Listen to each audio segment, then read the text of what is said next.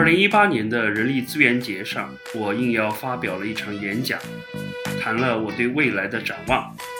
今天回过头看，有些内容与现实发展不符，也有些想法仍有一定意义。我分三次将内容呈现给大家，这里是第二部分。未来有什么好怕？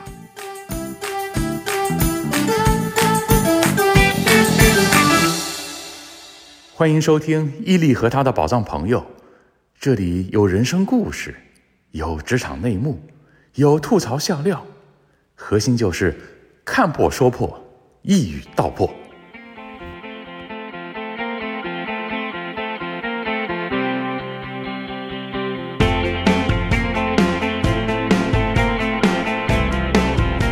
做和尚做和尚，做了和尚好上班。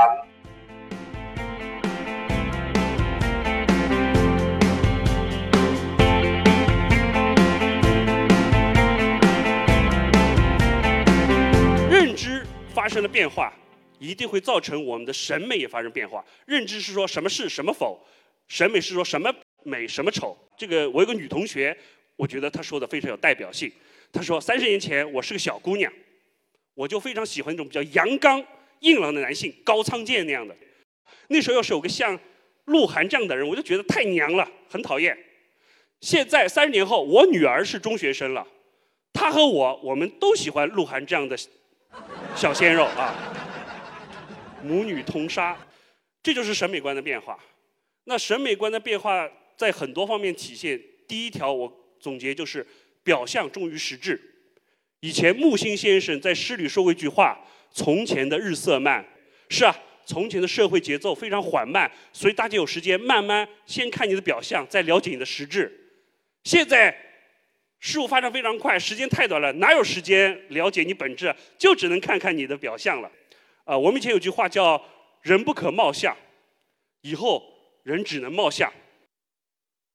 我我也是这样，我到电影院去，要是那个海报上有王宝强，我肯定扭头就走，这电影肯定不好看啊。英文里也有句话叫 “Don't judge a book by its cover”，就不要用一个书的封面来判断它的内在价值。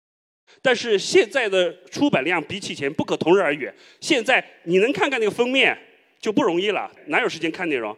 你看唐琼为了卖这本书搞这么大一场子，这是美图公司的使命和愿景，让更多人变美，成为全球最懂美的科技公司。有个记者很好奇去参加了他们在厦门举办的网红年度盛典。啊，跟我们这个人力资源盛典很像啊，不过是网红。有一个网红就叫这个记者怎么拍自拍。首先要用美图出的这个美颜相机，里边有几十种滤镜，你要不停的选，选到一种最合适自己当天状态的。拍完了不算，然后至少要用三种修图软件。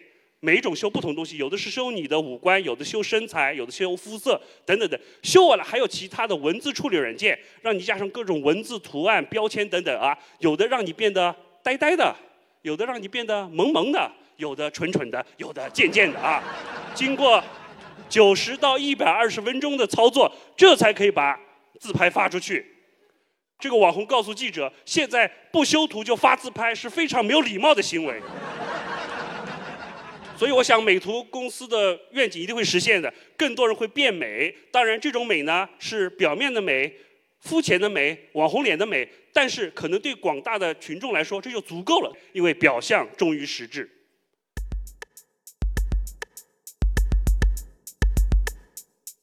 第二个层面，免费重于一切啊！我有个朋友是著名投资人，前几年他跟我喝茶，就讲到了这个打车软件市场，他给我解释。他说：“你看啊，我投了易到用车啊，我们易到跟神州呢，我们做打车软件呢是想赚钱，但是呢碰到了滴滴和快滴这种公司呢，人家是移动支付平台，为了推广这个支付工具打广告用的一个啊，所以人家的目的是烧钱。那我们这个赚钱的碰上这个烧钱的呢，他就用了一个科幻小说《三体》里的概念，叫降维打击。赚钱的碰上烧钱的，就被烧钱的降维降到了烧钱，最后我们就一败涂地了。”哎，这让我茅塞顿开。然后我也很担心，我说：“哎呀，那你投在这个易道里的钱是不是就砸在手里呢？”啊，他说：“这不用放心，我已经找到个冤大头接盘了。”我说：“谁呀？那个乐视呗。” Facebook 想得非常清楚，所以你根本不是用户，你是他的产品。你用 Facebook 人为什么免费？因为他就指着搜集你个人信息卖给别人，然后别人给你定向打广告，自然而然这种东西就是免费的了。你想想看吧，我们以前词典你得花钱买吧，搜索引擎都是免费的，但是要看广告。以前看电视看世界杯要付有线电视费吧，现在你上优酷视频网站不要钱看世界杯，但是要看广告。所以将来你可以预期。免费的东西会越来越多，但是要看的广告也会越来越多。刘强东先生两年多前讲过一个话，我觉得很有道理。他说：“将来啊，所有的家用电器都应该是免费的，商家呢通过这个家用电器里边的传感器，获取你的消费信息，然后定向推送广告，触发你的购买行为，从当中可以挣钱。”哎，我觉得很有道理。比如说一个冰箱就是免费送的嘛，送到我家，然后我咔哧咔哧咔哧喝了十瓶可乐。马上就给我推送饮料广告了，我又咔哧咔哧咔哧吃了十个鸡腿，他就推送食品广告了。我又咔哧咔哧吃了十个冰淇淋，他就给我推送胃药广告了啊！因为胡吃海塞，肠胃肯定受不了，对吧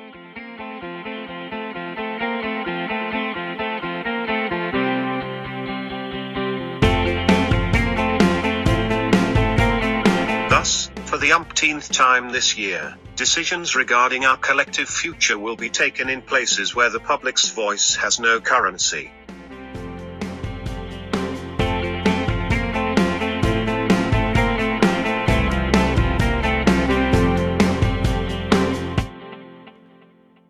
还有一个很重要的一个东西，李彦宏先生讲过这么句话：中国人应该更加开放，对隐私问题没那么敏感，他们应该愿意用隐私交换便捷性啊。当时说这句话是舆论大哗，大家很生气。但是其实你想想，人家话糙理不糙，在现在这个互联网时代，奢谈隐私啊，简直是可笑。你想想看吧，你待在家里，所有的家用电器上都有传感器的，你身上用的手机啊、电脑里边都有定位软件的，对吧？你出门吧，每个十字路口都有监视探头的，在这个年代就没有隐私。所以呢，我们就应该听李彦宏先生话，用隐私去交换便利。什么便利呢？我个人想到起码有两种。第一种就是更精准的广告。大家现在嫌广告烦，其实不是嫌广告多，是嫌广告不准确。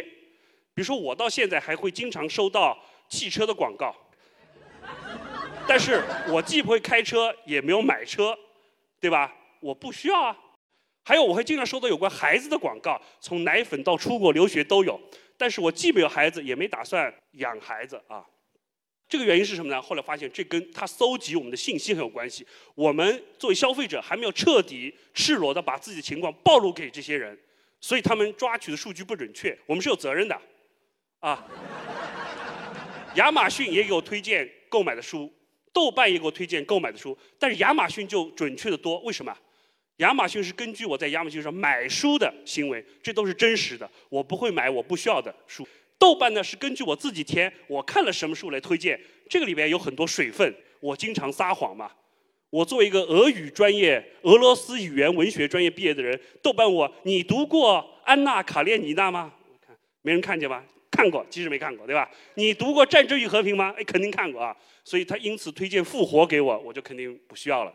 第二个方面，你可以看到，你把隐私交出去了，有个好处，就是你的记忆啊，不用自个儿存储了，交给他们存储，多好。在座很多人已经结婚了，夫妻吵架肯定会遇到这种情况。女的说：“你三十年前说过什么什么话？你说一辈子爱我的。”男说：“我什么时候这种话？”女的说：“你肯定说过的。”以前都是吵的没用，以后就没关系没关系。打开视频回放，三年前到底说过没有就有了。这个不是我瞎编啊，英国广播公司的电视剧《黑镜》里边就有这样的情节。我爸爸也非常主张，他说要什么隐私？我这七老八十，将来哪天说不定就老年痴呆了，我就恨不得有个什么帮我存储隐私的地方。到时候走在街上，哎，我就拿出你手机说：“我是谁啊？我在哪儿啊？我中午饭吃了没有啊？多方便啊！”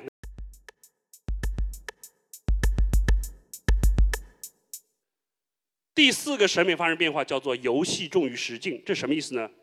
呃，几年前我在公司，我们开除了一个违纪的员工，一个很年轻的九五后员工。啊，开除以后他就到公司来这个申诉，但他申诉理由非常奇怪，他说：“你们怎么能说开除就开除呢？打游戏都可以满血复活的呀！”然后我当时说，这人就把游戏跟人生已经混为一谈了。后来发现，现在这样情况已经是在一大批人的身上发生了，而且将来会越来越多。这个道理是什么呢？如果你去年看那个电影《头号玩家》就知道了。因为人们对现实不满的时候，能做的事情很少。你要改变现实吧，你要起来行动，这就很累。而且你行动了也不一定能改变，因为你力量很小。于是你要去说服其他人跟你一起改变。首先这也不一定能成功，就算成功了，可能还是不能改变现实，因为阻力很大。但是游戏就不一样了，你要改变游戏结果，你就回到原地方，打开那个档案再玩一遍，哎，就改变了。游戏是更为美好的世界，更为公平的世界。媒体上。在我们的日常生活当中，就可以看到这种游戏和真实生活边界模糊的一些例子。比如说，以前我们电视节目啊，真实归真实，虚构归虚构。真实的节目叫纪录片儿、新闻报道；虚构的叫电视剧。但现在这两者介质模糊了，出现一种混合物，叫做真人秀。比如《爸爸去哪儿了》啊，就那个心理阴影面积很大的贾乃亮也参与过的啊。他们在一个看上去很真实的。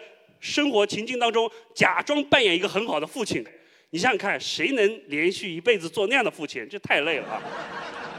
比这个真人秀更进一步的叫什么？叫网红直播啊！看上去在完全透明、真诚的情况下，其实一个人很正常的人生放到网上，没人要看的，因为很枯燥，上班、下班、吃饭、拉屎。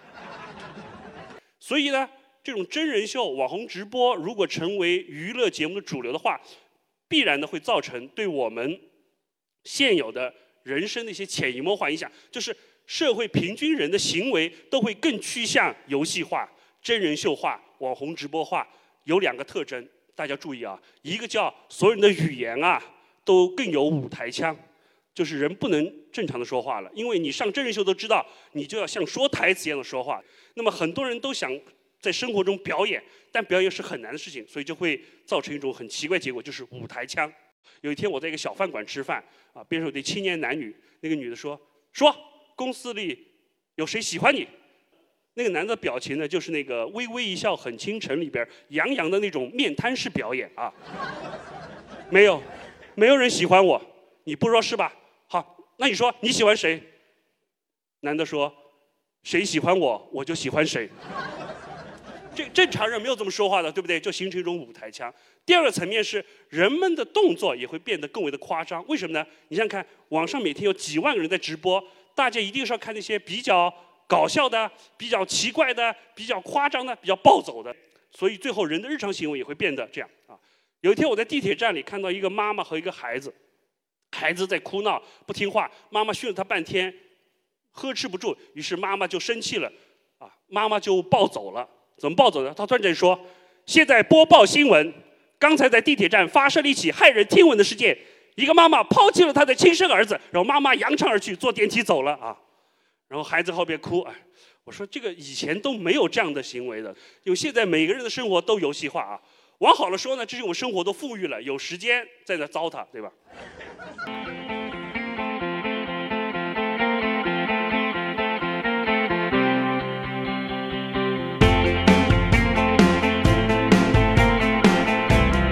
莉莉和她的宝藏朋友由我徐一力剪辑制作，片头播音 Misha，谢谢收听。